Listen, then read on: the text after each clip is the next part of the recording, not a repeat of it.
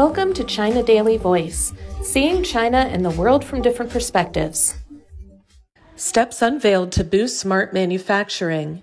The State Council, China's cabinet, rolled out a raft of policy measures on Monday to advance the integration of artificial intelligence into the country's new industrialization process in order to boost its strengths in manufacturing and digitalization. Chaired by Premier Li Qiang, a State Council executive meeting focused on the integration of AI and manufacturing while highlighting intelligent manufacturing and scenario based applications.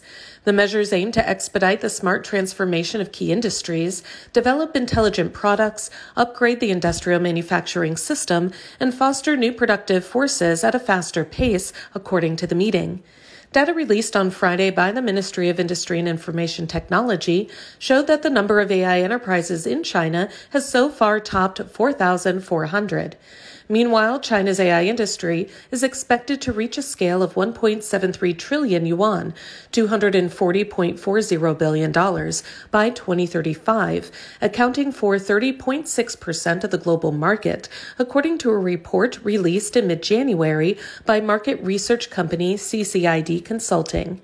AI technologies offer numerous advantages, including enhanced productivity, predictive analytics, automation, and the optimization of processes, ultimately leading to increased efficiency and competitiveness, said Pan Helin, co-director of the Digital Economy and Financial Innovation Research Center of Zhejiang University's International Business School. With a government support and a forward looking approach, China is well positioned to leverage the power of AI to shape the future of its industries and drive sustainable economic growth, Pan added.